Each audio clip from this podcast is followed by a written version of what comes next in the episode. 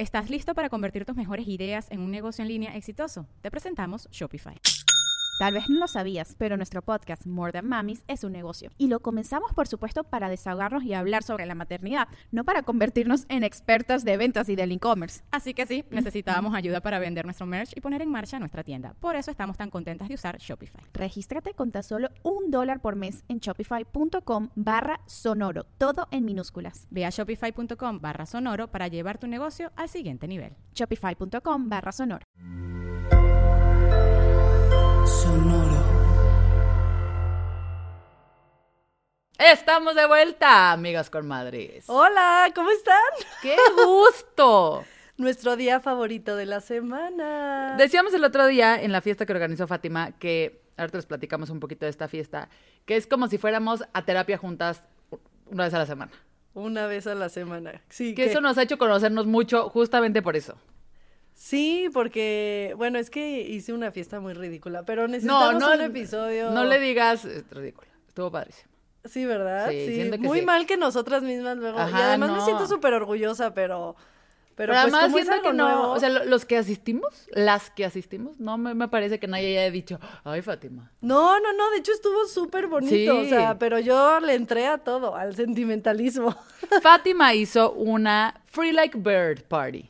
Free Like Bear Party, eh, se puede decir fiesta de divorcio, este, fiesta de libertad, por así decirlo, fiesta de reencontrarse uno mismo. Pero además te voy a decir que me encantó de todo tu evento, que uno esperaría, porque he visto en el internet, que este tipo de fiestas parece como una despedida de soltera, un, o sea, como que en ese aspecto, como si lo que hubieras vivido tuviera que ver con un tema a veces hasta solamente sexual, ¿me explico? O sea, como que se vuelve muy de, vamos a destramparnos y no sé qué. Y la experiencia que yo viví el otro día en tu fiesta me pareció increíble, porque fue un tema más como de verte a ti, que tú platicaras tu proceso, lo que significó compartirlo con las personas y que te abrieras con eso. Y me parece que parte de todo lo que tú has crecido en este, este, lo que ha sucedido, es Debemos mucho el siguiente episodio de, Claro. de, de, de- de de, Divorce Party. sí, de hacer lo divorcio. tuyo, ¿no? Sí, sí, o sea, al final yo primero dije, hay un Ladies Night porque es como, como más bien, pues sí, la, la este, despedida de matrimonio, bienvenida a la soltería de nuevo, este, pero eh, hacer un cierre para mí sí significó mucho como la firma este, oficial, significó como el cierre de un proceso que fue bastante complicado. Entonces, en, en- de primera dije, voy a hacer un Ladies Night, y después se fue como convirtiendo a, no, vamos a hacer como una fiestita, de, ¿te acuerdas que era como en una suite de un hotel? Así, Ajá, o sea, este, y- nosotras para que nos dejen en paz y podamos echar relajo ahí. Después, pues ya te- terminó siendo en mi casa algo súper íntimo, una cenita, este, pero estuvo muy chistoso, la verdad. Estuvo padrísimo. Fátima compartió cosas, nos dijo cosas bonitas a, a las asistentes. Lo pasamos padrísimo. ¿Estás listo para convertir tus mejores ideas en un negocio en línea exitoso? Te presentamos Shopify. Tal vez no lo sabías, pero nuestro podcast More Than Mamis es un negocio. Y lo empezamos, por supuesto, para desahogarnos y hablar sobre la maternidad, no para convertirnos en expertas de ventas y del e-commerce. Así que sí, necesitábamos ayuda para vender nuestro merch y poner en marcha nuestra tienda. ¿Y cómo suena con Shopify? Llegó otra venta. Shopify es la plataforma de comercio que está revolucionando millones de negocios en todo el mundo. Ya seas un emprendedor desde tu casa o desde donde sea, Shopify es la única herramienta que necesitas para iniciar, administrar y hacer crecer tu negocio sin dificultades. Con Shopify puedo gestionar pedidos, envíos y pagos desde cualquier lugar, brindándote toda la información y estadísticas de tus ventas al detalle. Regístrate para un periodo de prueba con tan solo un dólar al mes en shopify.com barra sonoro, todo en minúsculas. Ve a shopify.com barra sonoro para llevar tu negocio al siguiente nivel. Shopify.com barra sonoro. Momento favorito para mí, además de tus palabras tan lindas que me dijiste y nos dijiste.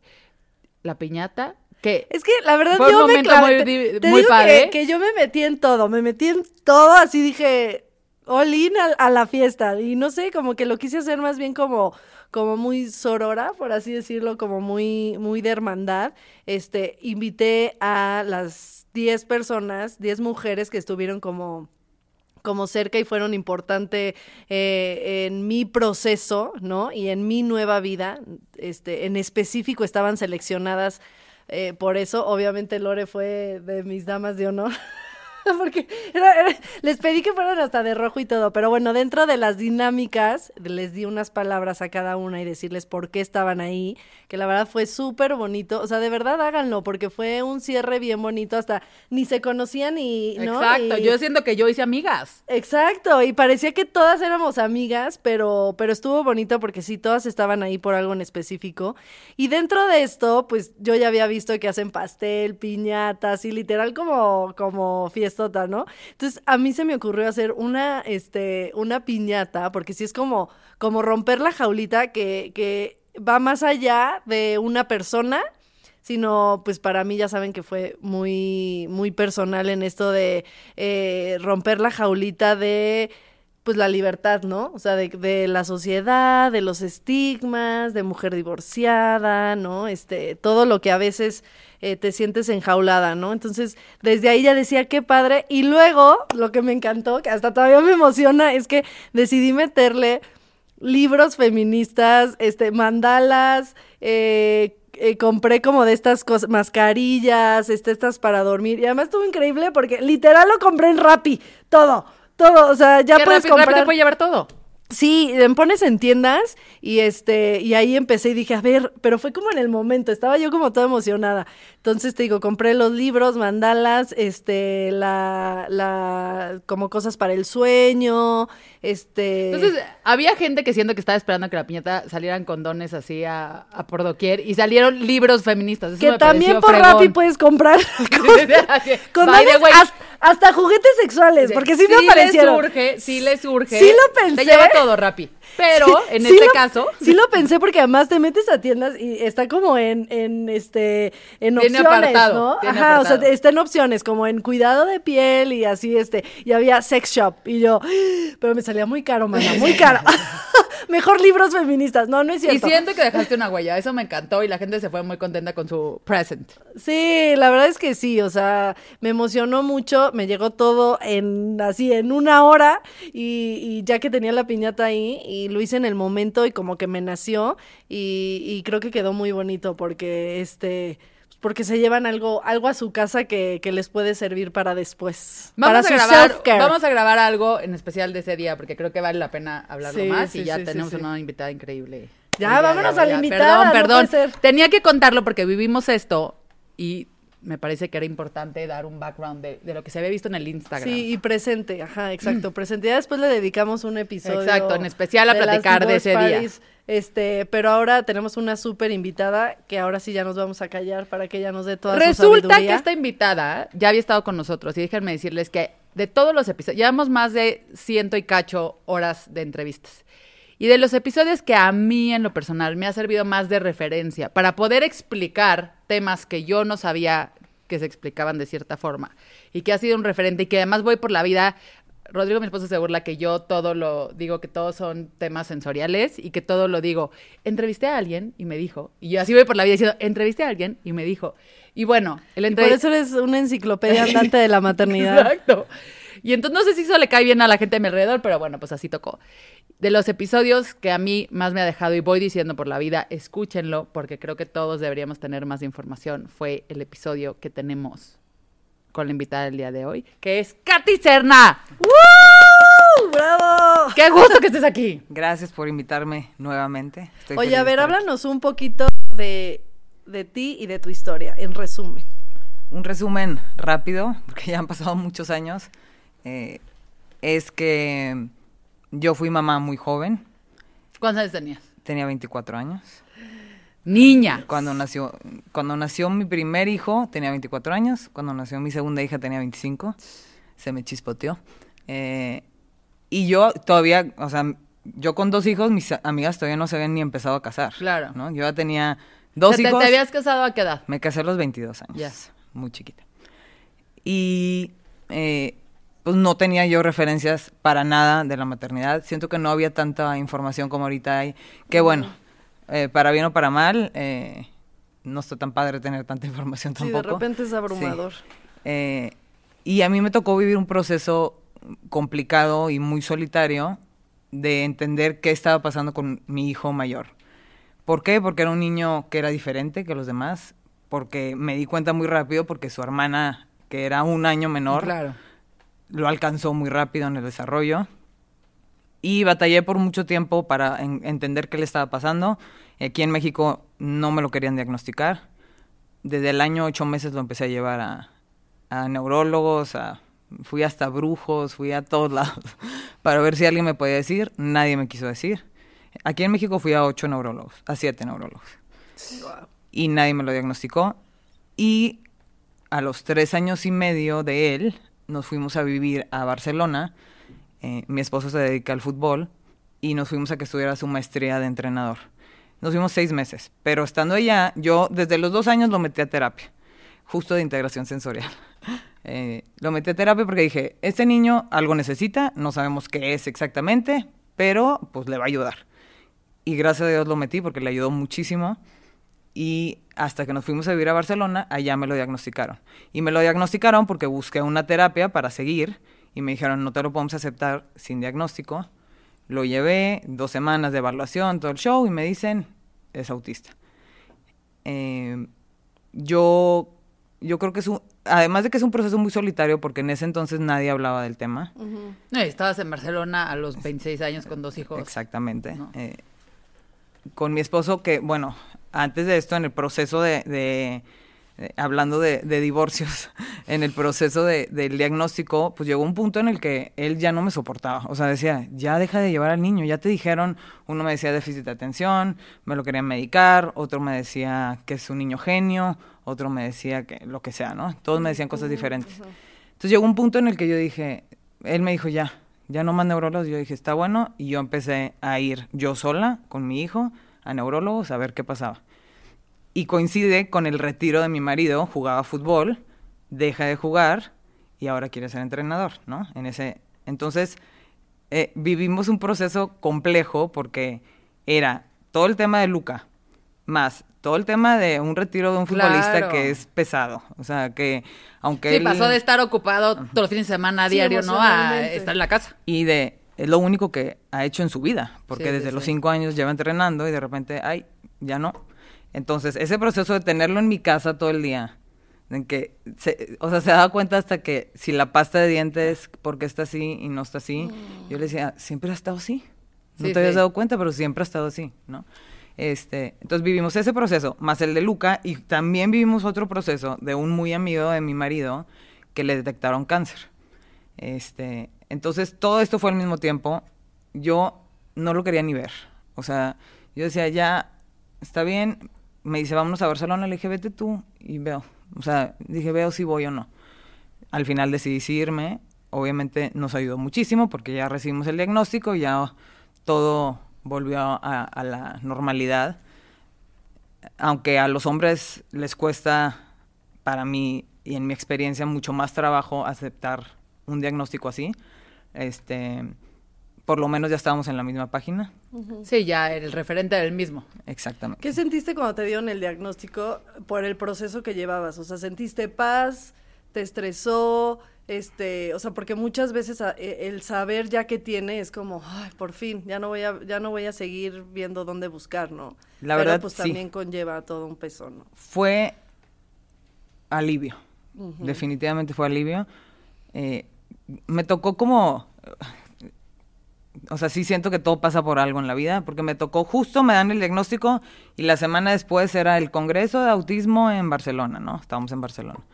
Y fui y justo habló un doctor que habló, cuando tú buscas autismo en internet, es tragedia, todo está mal, es una pesadilla, todos sufrimos, ¿no? Y me tocó este congreso y me tocó un doctor que habla muy bonito del autismo. Eh, habla de una diversidad de mentes, eh, ¿Cómo se llama? Para decir, lo buscan. eh, se llama Barry Present Ok. y tiene un libro que siempre recomiendo mucho que se llama Uniquely Human. Mm, En español se llama Seres Humanos Únicos. ya. Es básico cuando estás empezando esta, este proceso. Y a mí me tocó muy rápido. Claro, ¿no? O sea, Entonces para mí fue un switch, porque para mí desde el principio mi, mis referencias eran estas de Trágicas, tragedias, sí. Y yo decía, ¿qué voy a hacer? No, no tengo idea qué voy a hacer, pero luego, luego me pasó esto, entonces dije, a ver, sí, tengo que empezar a cambiar mi manera de ver el autismo. ¿Por qué? Te dicen autismo, no sabes qué es, te metes, es una tragedia, tu hijo nunca va a ser independiente, tu hijo no va a hablar, tu hijo, porque en ese momento Luca no hablaba, ¿no? La, las señales para, en Luca era, no habla, eh, no te voltea a ver cuando le hablas, le dices, Luca, Luca, no voltea, siempre quería estar solo, eh, y yo como que no le di mucha importancia, pues porque estaba chiquita, no sabía ni qué estaba pasando, y porque mi esposo es súper antisocial. Realmente es muy Sí, de, pero, o sea, antisocial. una cosa es personalidad. Exacto, entonces yo decía, es Sí, igual a su papá. sí, salió su papá. No quiero No me estar con ustedes, no le caes bien. O sea, pues, no me sorprende, o sea, no me, no me llamó la atención de verdad. A mí porque se me acercó una tía de mi marido y me dijo, oye, hay algo en Luca que me gustaría que, que revisaras. Y ahí fue cuando empecé el proceso, si no me hubiera tardado más. Entonces yo le agradezco mucho a ella porque empecé antes con terapias y con todo, cuando si no, pues hubiera perdido esperado, años exacto. importantes. Sí, claro. Eh, y ya, pues estando en Barcelona me lo diagnostican, voy a este congreso, empiezo a cambiar mi manera de, de pensar y todo. Entonces yo regreso a México con la bandera del autismo en alto, así de... Hablaba a las escuelas, le hablaron de Querétaro para ofrecerle un trabajo en Querétaro. Entonces yo le digo, súper, pero pues tengo que ver si hay terapias y escuela para Luca. Entonces empiezo a hablar a las escuelas. Yo fui eh, toda mi vida en una escuela americana, entonces según yo mis hijos iban a ir a una escuela americana. Entonces hablo a las dos escuelas americanas que había en, en Querétaro y me dicen, no, no tenemos los recursos para niños autistas. Y yo, qué raro, pues, son las escuelas más grandes que hay, ¿no? Claro, claro. Y normalmente las más caras. Y las más caras, claro. Obviamente tienen los recursos. Sí, sí. Y acabé en una escuela que me cambió la vida, la verdad. Este, se llamaba, en ese entonces primero se llamaba Pequeños Talentos y luego se cambiaron a Roots, de raíces. Y la dueña, que en paz descanse, eh, era una chava espectacular, con una visión padrísima de, de lo que es la educación. Y ella tenía una escuela regular y solo incluía a niños autistas.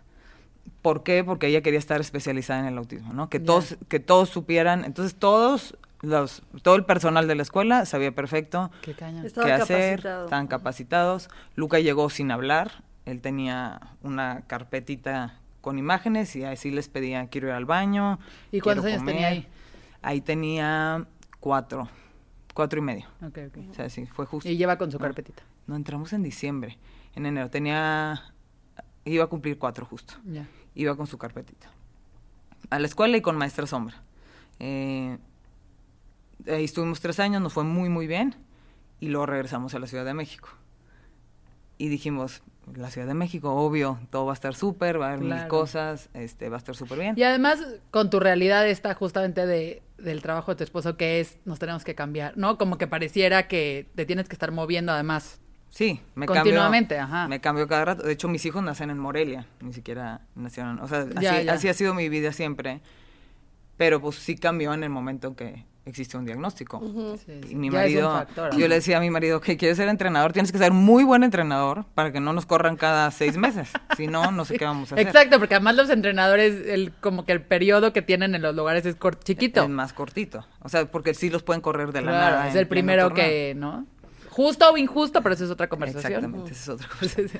Este, y entonces ya todas las decisiones de irnos, o sea, yo siempre fui a donde sea, nos vamos, sí, como familia. pues, si nos mandan a Oaxaca, pues nos vamos a Oaxaca, ¿no? Pero ahora sí ya es, espérate, primero tenemos que ver si hay escuela para Luca. ¿Por qué? Porque lamentablemente en México la educación inclusiva es prácticamente nula. Eh, entonces sí es complicado encontrar eh, escuelas y terapias. Eh, Entonces, pues regresamos a México. Yo ya sabía qué escuela iban a ir. Jaime siempre fue del sur. Y hablo de esta escuela y yo muy emocionada de que, bueno, les digo, con la bandera yo del autismo. Ah, para ese entonces ya había escrito mi primer libro, Ah. que se llama Mi hermano Luca. Lo escribí porque mi hija, que era un- menos de un año menor que él, me empezó a hacer preguntas sobre su hermano. ¿Por qué tiene autismo? ¿Por qué eh, no habla? ¿Por qué él va con maestra este, o con acompañante y por qué yo no? Y me preguntaba, ¿y por qué no me quiere mi hermano? Porque pues no le hacía caso. Claro. Entonces me decía, ¿por qué no me quiere? Y pues ella, pobrecita, porque desde chiquita tuvo que ceder muchas cosas, ¿no? Pues ¿quién ve, quién quiere ver la caricatura? Pues hacía el berrinche el niño, pues ten el control, ¿no? Entonces todo era como ella sacrificar un poco sus cosas por el hermano. Que, que digo, eh, eso es muy bonito también, o sea, que escribiste ese libro eh, pensando en que a veces uno se centra, ¿no? En, en y, a- y- y deja a un lado a, a los otros hijos, ¿no? Entonces, esa importancia que le diste también y que lo hiciste con tu voz también estuvo bien padre, porque a lo mejor, pues muchas mamás también traen la bandera, pero traes tanto la bandera, ¿no? Que, que, que se te pasa este, eh, pues los hermanos, ¿no? Los demás. Entonces eso creo que también fue muy bonito que en el libro, pues la protagonista era ella, ¿no? Claro. Y al final, sí, esa era una de las razones, ¿no? Una era para explicarle a ella. Dije, ¿cómo le explicaría yo a ella lo que es el autismo? ¿Cómo quiero que vea ella el autismo después de yo- todo lo que yo he estudiado y todo lo que Sí, para hay en normalizarlo internet? también, ¿no? Normalizarlo, pues sí, mi hermano es diferente, pero le gustan algunas cosas que son igual que, que a mí también me gustan, que a ti también te gustan. Y justo eso, involucrarla para que se sintiera como especial. Y la verdad es que sí ayudó muchísimo, muchísimo, porque aparte ella, pues siempre desde chiquita quería llamar la atención. ¿Por qué? Pues porque toda la atención era el Claro. niño que no podía, este... no Hoy sé. es una excelente actriz. Hoy es una actriz, este... Y, pero sí, hoy, a la fecha, ya tiene 11 años. Esto empezó, pues, cuando estaba chiquita, dos años y medio, ¿no? Hoy, siempre en abril es el mes del autismo. Y siempre el 2 de abril, que es el Día Mundial del Autismo, es insoportable. Ella, insoportable. Mm. No, o sea, todavía le pega. Le cuesta Claro. mucho trabajo porque es... ¿Por qué? O sea, si somos todos iguales y todo, ¿por qué hay un día especial para mi hermano, no? No me lo dice, no me lo externa, pero sí le, le cuesta, o sea, se- sí, sí se convierte este, en un tema. Este, entonces, hago el libro, vengo a México y yo hablo a esta escuela muy feliz, muy empoderada. y les digo, este, hola, hablo por teléfono, ni siquiera fui a la escuela. Este, me gustaría ir a conocer la escuela porque tengo dos hijos, el grande es autista, va con maestra sombra, entonces me gustaría. Y entonces me dice la señorita, no, pues, eh, no, no, no, señorita, aquí no. Este, aquí tenemos niños con síndrome de Down, niños con parálisis cerebral eh, y niños Asper. Me, me dijo esa palabra, no existe. Asper. Pero niños autistas no. Y, se- y me dice, y además, la maestra sombra, aunque tú la pagas, eh, nos cuesta porque usa nuestro estacionamiento y se toma nuestro café. Ay, no, cállatela. Entonces yo estaba así en el teléfono y dije, no, ¿Qué no. escuela? Ay, sí. Sí. Sí, Para luego quemarla. Este, digo, le digo, ¿es, es en serio lo que me estás diciendo? Le dije, no, o sea, como me empecé a Sí, poner sí. furiosa, pero furiosa, que le dije, ¿sabes qué? Tienes razón, esta escuela no es para mi hijo, eh, nada más te quiero avisar algo porque tú eres la que contestas el teléfono, ¿no? Asper no existe, es Asperger's, y adivina qué, es lo mismo que autismo. Entonces, nada más para que sepas, sí tienes autistas en tu escuela. Eh, gracias. Me dice, no, si quieres eh, hablar con la directora, le dije, no, no. Así yo, bien segura. sí, sí. Esta escuela no es para nosotros. Sí, sí, bye. Sí, también. Colgué el teléfono. 21 escuelas después, seguía sin escuela. Entonces ahí sí fue un tema de, a lo mejor no tuve que haber peleado de esa manera, pero bueno, al final acabé en una escuela de rebote, una escuela que tenía muy poquitos niños, que fue un tema de, pues te lo acepto. La verdad es que estas 21 escuelas ninguna conoció a Luca, ninguna, todo fue por teléfono, no me preguntaban Sí, sus calificaciones. Qué cañón. Eh, me decían autismo no, me decían no, tu hijo no va a rendir ac- académicamente. Y Luca es muy inteligente, o sea, Luca académicamente va muy bien. Eh, el tema es más social. Y eh, ya habla y todo. Para ese entonces ya hablaba, no, no, no era un tema tan, tan de cuidado. Y bueno, acabé en esta escuela, nos fue muy, muy, muy, muy, muy mal. Este, ¿Por qué? Porque al final no era una escuela inclusiva. Me lo aceptaron porque no tenían otros niños. Y yo contraté una maestra sombra que mm, pues no le sabía. La verdad es que no le sabía. Pobre chava, le tenía miedo a Luca. Y Luca, mi hijo, es el niño más noble que existe. Y en ese entonces más. Ahorita en la adolescencia ya no tanto. Pero era súper noble, súper cariñoso.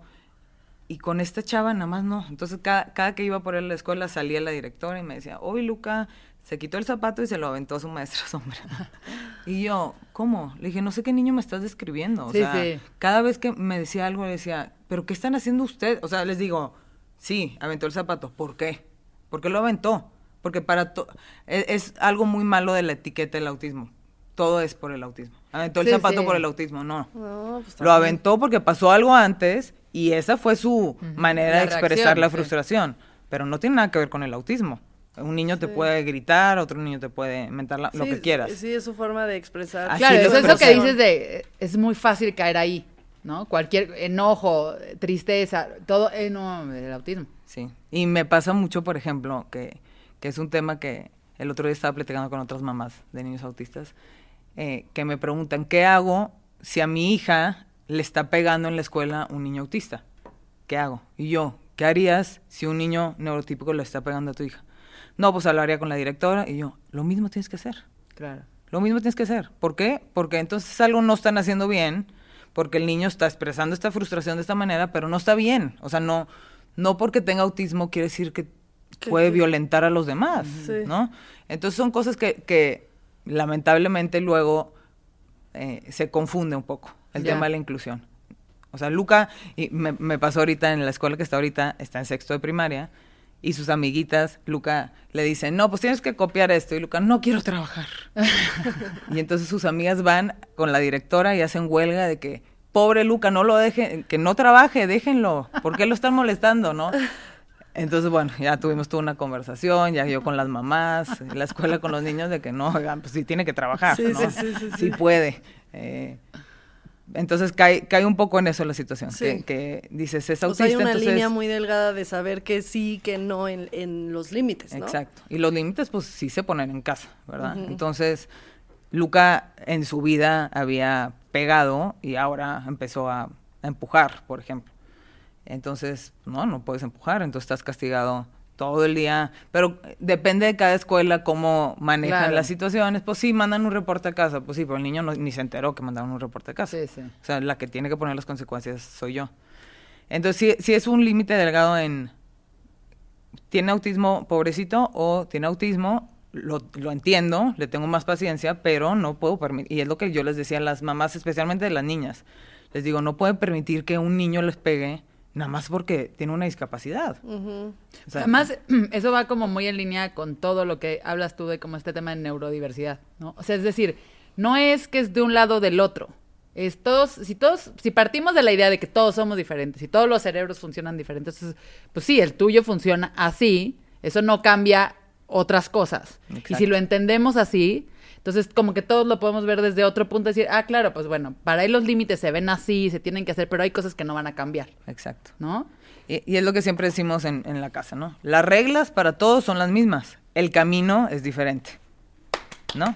Así es. Me encanta. Las reglas son las mismas, pero Luca a veces pues le cuesta un poco más de trabajo, a veces le tengo que ofrecer algo a cambio, a veces, ¿no? Claro. Pero la regla es la misma. Los dos tienen que hacer la tarea, los dos tienen que hacer la tarea. Los dos tienen que recoger los platos, los dos tienen que recoger los platos. Bueno, ahora ya son tres, ya tengo la tercera.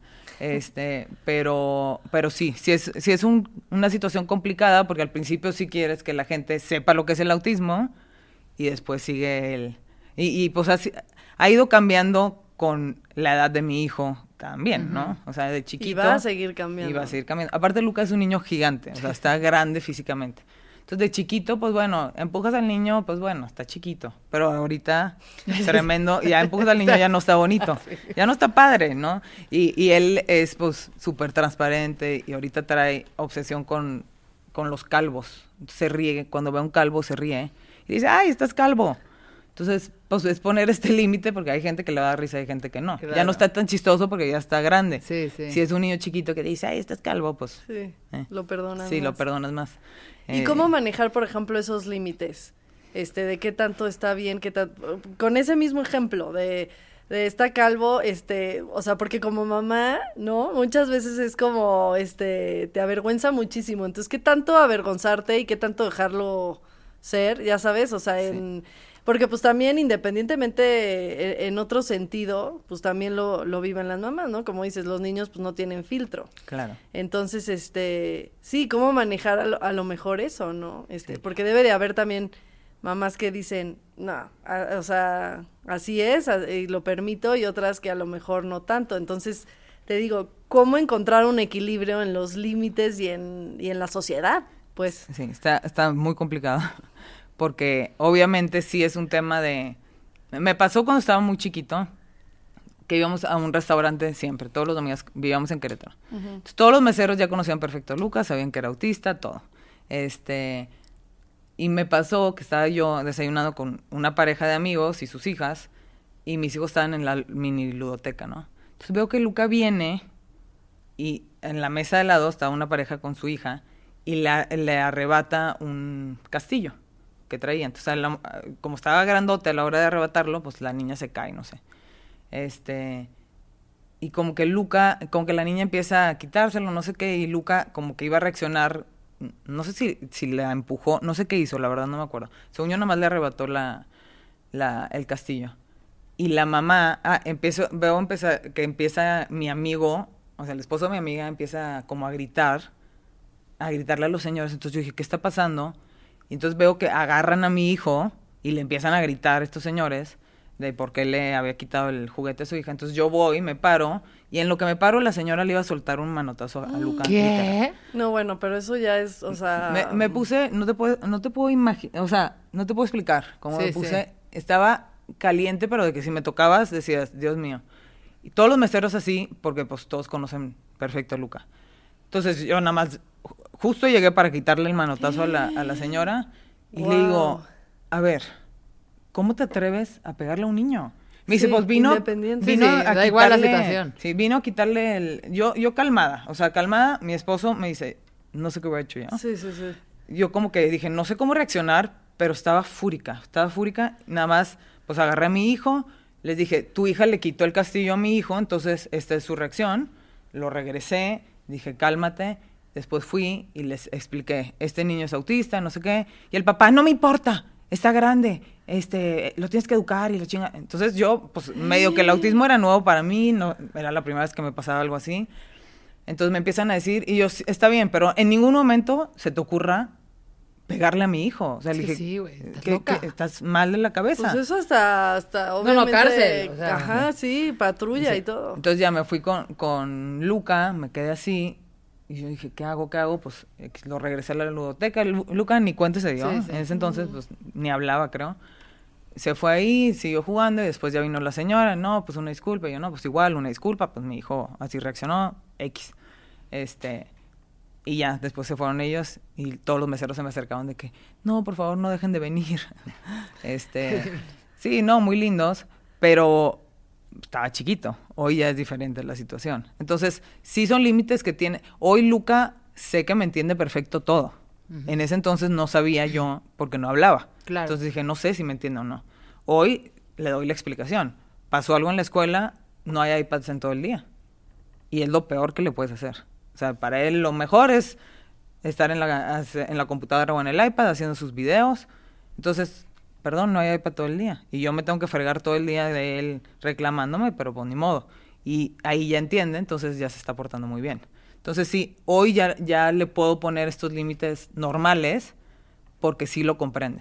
Y sí sabe lo que está bien y Que ahora, lo que cada está mal. caso me parece que es distinto. Y la idea de que escuchar tu historia tiene mucho que ver con eso. O sea, como de inspiración y entender que hay cosas que van a funcionar para ti, que no van a funcionar para otros. Y, parte de nuestra chamba, me parece que a veces como papá es ir descifrando todas estas este, claves que tienen nuestros hijos.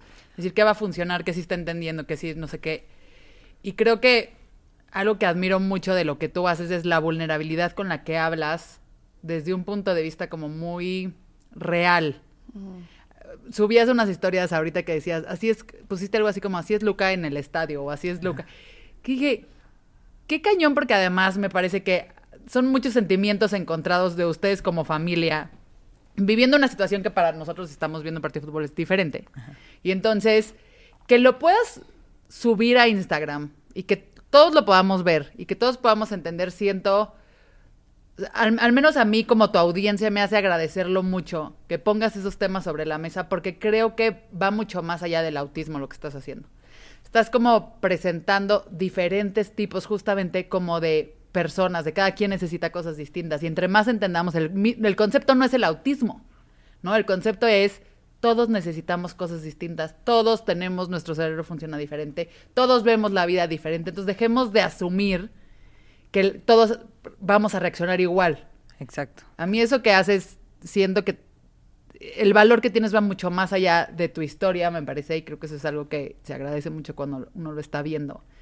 Eh, y creo que tienes ahorita el libro, ya hiciste el documental, El cortometraje. el corto. ajá. ¿Y, Y- qué sigue? El Y, y cortometraje luego del saqué el segundo libro. Ajá. Y el segundo libro es de, de justo de inclusión escolar. Mi amigo, ¿no? Mi amigo Luca, exacto. ¿Por qué? Porque sí me pasó una historia real eh, de una amiguita de Luca, que se llama Ana, que es la protagonista de este libro, que sin que nadie le dijera, ella desde el día uno empezó como a proteger a Luca, porque se iban en el mismo autobús. Entonces, desde el día, Luca cuando entró al- a, a esta escuela, todos los días iba con sombrero de Woody. Era, se dormía con su sombrero de Woody. Era imposible quitárselo. Entonces yo hablé a la escuela y les dije, oigan, ya se quedan con uniforme así, pero pues va a ir con su sombrero. No pasa nada. Entonces como que esta niña lo empezó a ver, es un año más grande que él, y vio que estaba teniendo ciertos problemas, entonces se le acercaba y luego le llevaba juguetitos, hermosa.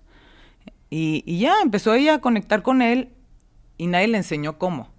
Ya después me enteré que ella tiene un hermano con una discapacidad y pues es más sensible, ¿no? Pero también había otro niño que iba más arriba de prepa que lo ayudaba con la mochila. Luca no quería bajar su mochila del camión y el niño lo ayudaba y entonces de la nada, o sea, nadie le explicó que este niño es autista, nadie les dijo nada. Entonces, eso me gusta de las escuelas así, que te hace sensible sin Sí, porque explicarte. estás, ajá, es Lo Que lo eso, estás que viendo. eso es lo que es realmente la inclusión. Exactamente. No, tener que decir, hola, oigan, este, ¿no? Y trátenlo diferente, sino al contrario, ¿no? O sea, hacerlo lo más, este, estar capacitados, pero hacerlo lo más natural y, y normal posible, ¿no? Y una de las cosas más importantes es hablar con las mamás. ¿Por qué? Porque sí es un tema, o sea, yo fui, siempre cada año voy, les leo el cuento de mi hermano Luca, de mi amigo Luca, les pongo el corto, platicamos, lo que sea con los niños, ¿no? En los salones. En los salones. Pero está la parte de su casa. Llegan a su casa con preguntas y que le, pues no sabemos qué les va a contestar la mamá o el papá, ¿no? Entonces yo siempre me abro en el chat de, de las mamás y les digo, oigan, si necesitan algo, si les preguntan algo, aquí, Aquí estoy, escríbanme, márquenme, ¿no? Y entonces un poco las mamás también son las de cuiden a Luca, protejan a Luca, entonces eh, también es como, eh, es complicadísimo. Sí, Sí. que sí, complicadísimo. que no. Todos son buenas intenciones, es lo bueno. Sí. O sea, al final, este tema de las huelgas de las niñas de que no, Sí. no hicieran a Luca trabajar son cosas lindas que salen de corazón, que qué bonito que lo están incluyendo. Este, pero pues sí hay que, pues con la edad va cambiando. Y por eso mis libros han ido cambiando con la edad, porque va cambiando él, van cambiando los límites que hay que poner. Va cambiando. Después vas a ser mi novio Luca. ¡Ah! novio, sí. ahorita, ahorita que está entrando con la adolescencia, sí digo que no, no, no sé a quién acudir, este, porque sí, sí está, está complejo, no sé qué va a pasar. Y justo la nueva maestra sombra de esta escuela, porque acabamos de entrar, es la misma escuela, pero la maestra sombra es diferente, eh, le dije, pues Lucas así, así, así, pero está entrando a la pubertad. Entonces digo, no tengo idea de cómo ¿Qué va a reaccionar, no tengo idea, te va a tocar a ti. Este, ¿Le entras o no? O sea, porque no tengo idea. Y esta maestra sombra sí tú la pagas. Sí, yo la Y pago. llegas a la escuela y dices, esto viene conmigo. Sí, y todo, entre todos tenemos juntas, ya. Ok, ok. Sí, Primero por Zoom, luego fuimos a la escuela, todo.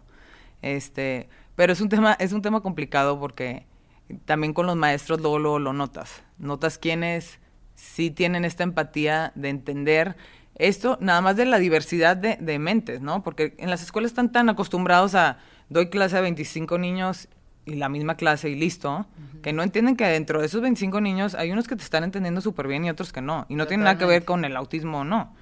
Entonces, eh, es un tema complicado para los maestros y, y yo les decía, es que siento que no se han ni acercado a Luca, o sea, no han hecho esta conexión Mm, que se tiene que hacer primero, ¿no? No es nada más, ay, le hago las adaptaciones para que no escriba tanto o, este, pues que no haga tantas tareas, no.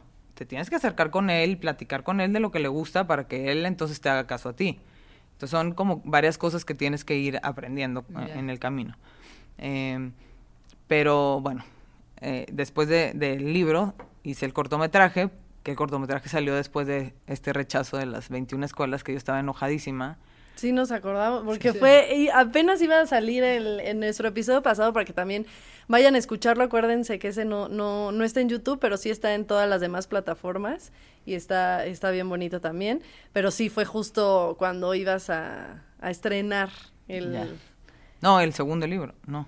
No, Sí, el, el- iba, hecho- no iba a salir el, El corto. el corto. Ah, en YouTube. Ajá, Ah, en YouTube. sí. Ya lo tenías, pero lo Sí. ibas a sacar. Sí, o sea, apenas, o sea, como que no estaba al público todavía, era como Sí, en una semana o algo así. Entonces el cortometraje sale a raíz de mi empute. Ay, no sé si puedo decir eso. Sí, decir claro. Puedes decir lo que Este, quieras. Yo estaba tan enojada que dije, no puede ser que siga la sociedad así, no puede ser, ya está, era 2018 Sí, sí. que empezamos. Dije, no puede ser que mi hijo no me lo acepten en ninguna escuela, o sea, no. Y aparte, en mi pensamiento era, yo fui a todas las escuelas privadas, ¿dónde están todos los demás niños autistas? Claro. O sea, yo decía, no entiendo, no Sí, entiendo si si... tú con todas las posibilidades, todo el privilegio, ¿no? Dice, Estás "¿Dó- teniendo ¿Dónde este están problema?" todos? Sí, sí, Entonces exacto. me da un O sea, coraje. No es el único. No es el único. Y hay muchísimos niños y cada vez sabemos de más. ¿Dónde están? No entiendo. No entiendo dónde están porque no hay cupos en las escuelas, no hay Totalmente. escuelas para ellos. Entonces, no entiendo dónde están. Entonces, bueno, ya fue toda una travesía que nos, nos fuimos a- al otro, a, a la otra escuela, nos tuvimos que cambiar. Nosotros tuvimos la posibilidad de cambiarnos de zona en la Ciudad de México, porque es una pesadilla la Ciudad de México para... Si no vives en la misma zona donde Sí, sí, sí, trabajas y donde van a la escuela, es No una funciona. locura. Eh, tenemos esa posibilidad de irnos para allá, todo. ¿Dónde están los demás niños? No entiendo. Que no pueden hacer esto, porque no, no todos pueden hacer esto. Eh, entonces, bueno, salió, yo dije, quiero hacer una película, porque el libro, pues no, no todo el mundo lee, entonces hay que hacer una película. Y mi esposa ahí me dijo, no, pues no sabes hacer películas, espérate tantito, haz un cortometraje y luego ya. Entonces hicimos el cortometraje de mi hermano Luca, con un amigo muy querido que se llama Carlos Algara, que es mi codirector eh, y coproductor, es esposo Ok. de una de mis mejores amigas de toda la vida y él se dedica a eso profesionalmente. Y lo hizo, pues porque conoce a Luca perfecto, lo hizo gratis, todo. Ay, qué bueno. Entonces, hicimos el cortometraje, nos fue súper bien. La verdad es que estuvimos en más de 40 festivales en todo el mundo. Eh, se empezó a hablar más del tema y después saqué mi segundo libro porque decía, ok, ya estamos hablando de autismo, ya todo el mundo habla un poco más de autismo, pero ¿qué, qué sigue? ¿No?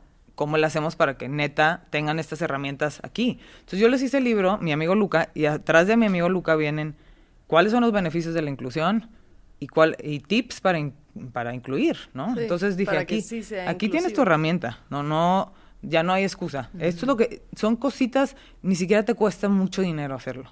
Ajá. Tienes que hacer esto. ¿Te rifas o no? Sí. Entonces ya, pues bueno, de eso se trataba más mi amigo Luca, de, de un tema de, pues de inclusión escolar. Estas son las herramientas, esto es lo que tienes que hacer, no es tan complicado. A ver, sí pasa que no todos los niños autistas pueden ir a una escuela regular. Sí pasa. ¿Por qué? Porque además de ser autistas, puede ser que tengan una discapacidad intelectual, puede ser que tengan, este, que no tengan lenguaje verbal, entonces es más complicado. Hay muchos papás que les da miedo la, la comunicación alternativa, que a mí me parece espectacular, pero eh, es, pues, o, co- o escribir o con el iPad poner lo que necesitas, ya el iPad habla por ti. O sea, hay muchas maneras y hay personas que se han graduado de Harvard que son autistas no verbales, no Claro, hablan. Sí, sí, sí. Y Como Ya. que cambiar e- ese chip, ¿no? O sea, este, comunicar que, que, que no es como, como la gente lo tiene, lo tiene en la mente. Y justo para cerrar, este, porque lo, como dice Lore, lo que nos gusta de ti es que, este, tú platicas conforme te va pasando y de una forma real. No, no estás aquí como, este, doctora especialista que escribió su maestría en, en autismo. No, no, o sea, estás aquí como lo que, lo que a mí me ha servido, lo que no, lo que yo he vivido, este, y que eso le pueda ayudar a otras mamás, que al final de cuentas es, es para eso está con madres, este, y está con madre. Ah, sí. Este, pero justo quería ver ¿Qué cambios has visto este, y qué, qué consejo podrías darle a lo mejor a, a alguna mamá hoy? Eh, ¿Y qué cambios has visto? Así como decías, por ejemplo, que ni un neurólogo te, este, o sea, así sigue estando la situación, ¿no? Este, eh, digo, tú personalmente, ¿no? Que, que has visto que ha avanzado O que no ha avanzado. o que no, y, y cómo, cómo alguien que te esté escuchando puede, puede, le puede ayudar este, lo que tú viviste, ¿no? O sea, por ejemplo, también lo, lo que decías de las escuelas, ¿no? O sea, ahora, ¿dónde eh, has encontrado? ¿Dónde están los niños este, au- este, autistas, no? Pues mira, eh, creo que cada vez hay escuelas que están más abiertas a, eh, a intentar. Que eso es muy importante, ¿no? Que tengan la, in- la intención de... Yo, digo, les quiero contar algo que, que hice en Instagram, pues empecé a conectar con varias mamás, todos me escribían, y para mí la verdad era muy desgastante cuando, cuando tú ya llegas a un momento de aceptar que tu hijo es diferente y que siempre va a ser así y que ya, ya las historias, ha- hay un tema que a mí me, me puede mucho, este, pero lo respeto, que las mamás dicen que viven un duelo cuando les diagnostican a un niño con autismo. A mí, digo, es, es una expresión que no me gusta porque yo he vivido como unos primos perdieron a su hijo por cáncer a los cinco años. Eso es un duelo, ¿no? Acá es, es que vives un duelo porque vives, eh, como, eh, Sí, como esa expectativa. la expecta- o- o sea, si no es el niño que pensabas que ibas a tener. Pero en primer, entonces, eh, y en primera es elimina las expectativas, ¿no? O 100%. sea, Para pero mí en es el eso. general en la vida. Ajá, Sí, sí, exacto. sí, o sea, sí, si vas a ser mamá, tienes que eliminar tus expectativas. No tienes idea de 100%. cómo va a llegar tu hijo. O sea, al final no puedes controlar Sí, si va a llegar con sus dos nada. brazos o no, si va, no, no lo puedes controlar, ¿no? Entonces, pero sé que es un tema que muchos lo sienten así, ¿no? Sienten que perdieron y digo, yo ya estoy en un punto en el que me da un poco de coraje, entonces, ¿qué, qué hago?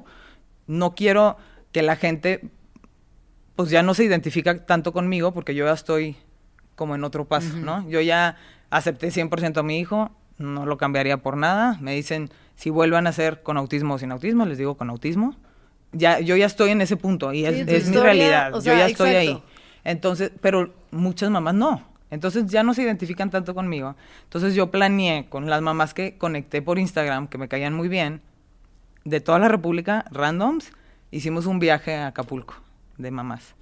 Este, éramos, no sé si 12 mamás, que no se conocían. Ok. Y llegamos todas a Acapulco, fue catarsis, todas con, y, pero todas tienen hijos más chiquitos que, que el mío.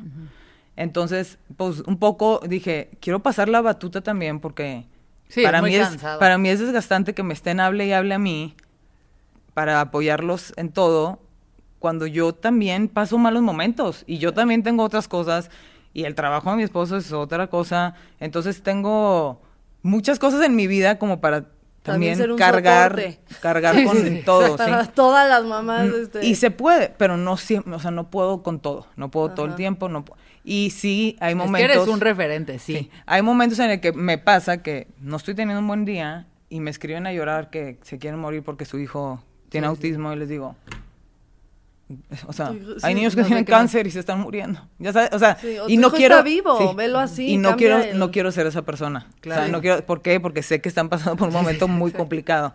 Entonces, empoderé a, a estas mujeres y ya todas tienen sus cuentas y hablan de autismo y hablan de pues porque literal todos sus hijos y el mío completamente diferentes. Totalmente. Entonces tienes que ir viendo con quién te identificas, con qué procesos, en qué crees y en qué no.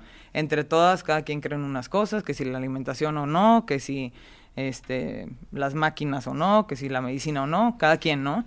Entonces... Dios o este, no. Sí, que sí, Jesucristo te lo mandó, lo que quieras. Pero sí dije, yo no puedo, yo no puedo sola. No, y, y a mí me costaba mucho trabajo hablar en público, no me gusta.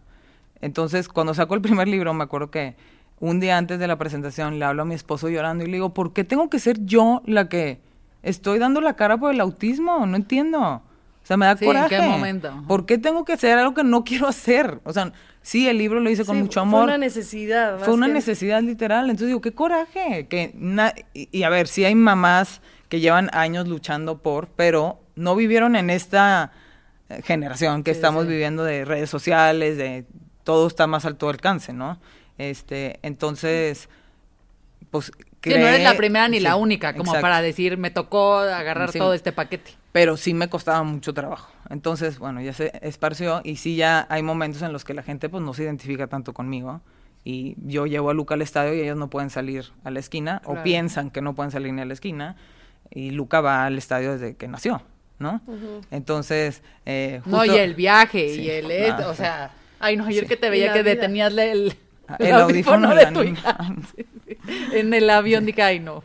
Pues mira, inde- independientemente de todo, yo creo que está increíble cómo has llevado esto, cómo has usado también tu voz, te guste o no. Sí. O sea, al contrario, creo que se, fue, se vuelve mucho más valioso y, y, y creo que es eso, o sea, que cuentes tu historia así con altas y bajas y con sí este eh, con el dici- o sea diciendo a ver yo ya no estoy ahí esto esto me choca no y esto no es lo que lo que pues lo que buscamos porque también eh, dijiste al principio que era entre beneficio y no tan beneficio tener tanta información porque Exacto. puede llegar a ser abrumador o, o, o- o, este qué padre que sirva pero también a veces es demasiado entonces creo que, o sea, las cuentas como tú es lo que se agradece, ¿no? O sea, no vas a llegar aquí a informar y a ser la reina de, de todo lo que se debe de hacer, sino eh, pues ir contando tu historia, cómo, cómo tú quieres llegar a que, a que, a la inclusión, que en un futuro sea la inclusión 100%, ¿no? Que siento que ese es el motivo de tu, de, de compartirlo, ¿no? A- 100%. a- a- al final de cuentas. Y que cada vez que ves algo, que como decías, no solamente es, es tu hijo, ¿no? Es pensar en la hermana, en los amiguitos, en las mamás, En las en el abuelas papá, también en las pasan, abuelas, ¿no? las tías, ¿no? O sea, todo lo que vivimos y cómo lo vives tú de, de forma diferente. Entonces, la verdad, gracias por tu contenido tan valioso, gracias por estar aquí con este con nosotros y compartirlo de forma tan honesta y pues algo más que quieras como compartir y cerrar en este eh, con este tema. Sí, pues yo al final lo que lo que busco, mi intención no es que digo, sí es que sepan del autismo obviamente, no es decirles cuál es el camino porque cada quien es diferente y cada quien tiene diferentes necesidades. Mi intención es que aprendan a aceptar a su hijo como es, hijo o hija, eh, porque para a mí me cambió hije. o, o hije, o hije, a mí me cambió la vida ese momento. O sea, en el momento en el que yo dije, yo no puedo controlar lo que va a hacer o no este niño, este niño es así, entonces me liberé y sí, de verdad noté la diferencia de la conexión de él conmigo en ese momento, en ese instante, en el que yo dije, ya, así es el niño, no puedo justo estar con estas expectativas de, ay, es el primer niño y que si va a ser futbolista o va a ser deportista, no, este niño no va a ser. o- no- Fluyamos, no va a ser. Pero además eso está, es como insert here en cualquier momento de la maternidad, Sí. ¿no? O sea, Sí. tu consejo es Y, y es más complicado, es más complicado cuando es un niño con una discapacidad, pero es eso, es tú no tienes hijos, a ver, ¿por qué es lo que les digo, ¿por qué quieres tener hijos? Cuando me dicen, "No sé si tener un segundo porque si me sale autista", entonces este les digo, ¿por qué quieres tener hijos? Para ver, o sea, ¿quieres tener un hijo perfecto? No no existe. Sí, sí, No nadie. existe. O sea, ¿qué es lo que te hace querer tener otro hijo o otro hijo? Es, quiero ser mamá, quiero traer a otra persona y educarlo y amarlo y ser feliz, ¿no? Entonces, te puede venir como te venga. Entonces, yo creo que el primer paso y el más importante es aceptar al niño o a la niña o al niña como es para poder conectar y de ahí todo va a fluir y de ahí todo va, vas a entender más y el concepto de neurodiversidad me gusta por eso, porque es así como hay diversidad de género, diversidad de religión, diversidad de lo que quieras, también hay di- diversidad del cerebro. ¿no? Entonces, aceptar eso es decir, ok, mi hijo es diferente a mí, ¿qué puedo hacer yo para ayudarlo a él? No es Sí, sí, it's not about you. It's not about me. Exactamente. Este, entonces para mí es eso, es aceptar y agradecer que tienes un hijo vivo, que está ahí, que lo puedes ayudar, que te va a amar, que eres su persona más importante, porque sí somos hoy en día sus papás, las personas más importantes para él. Entonces, eso es lo único. Y platicarles que estamos trabajando en la película. ¡Eh! Este, sí. Va a salir una película animada, eh, ya larga. Estamos muy emocionados. está muy ¿Y ese padre. cuándo sale? Pues apenas estamos en el proceso de... ok, ok. Bueno, la nos vienes a contar. Sí. preproducción. Nos pero- volvemos a ver, Sí. episodio 3. salga. Exacto. Eres Con la- lo máximo. Qué gusto escucharte siempre y siempre se aprenden cosas nuevas contigo. Eres un ejemplo en mil aspectos. Se agradece mucho que a pesar de que te haya costado un trabajo tener esta plataforma lo hayas hecho y sobre todo que sigas con esa naturalidad y esa vulnerabilidad bailando Taylor Swift. Nos encanta. este, gracias por venir. Gracias a ustedes. Gracias a los que nos escuchan, a la producción y gracias, Dori. ¡Eh!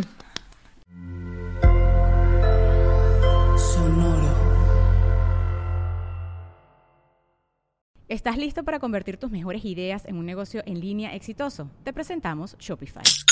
Tal vez no lo sabías, pero nuestro podcast More Than Mamis es un negocio y lo empezamos por supuesto para desahogarnos y hablar sobre la maternidad, no para convertirnos en expertas de ventas y del e-commerce. Así que sí, necesitábamos ayuda para vender nuestro merch y poner en marcha nuestra tienda. ¿Y cómo suena con Shopify?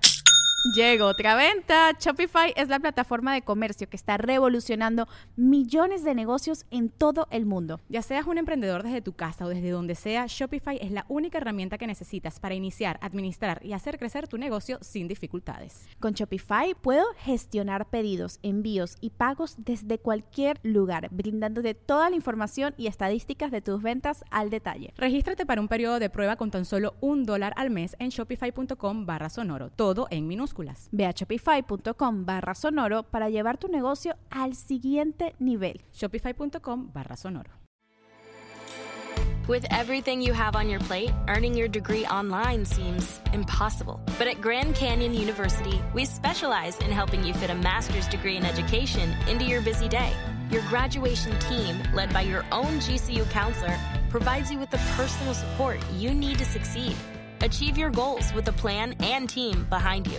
Find your purpose at Grand Canyon University. Visit gcu.edu.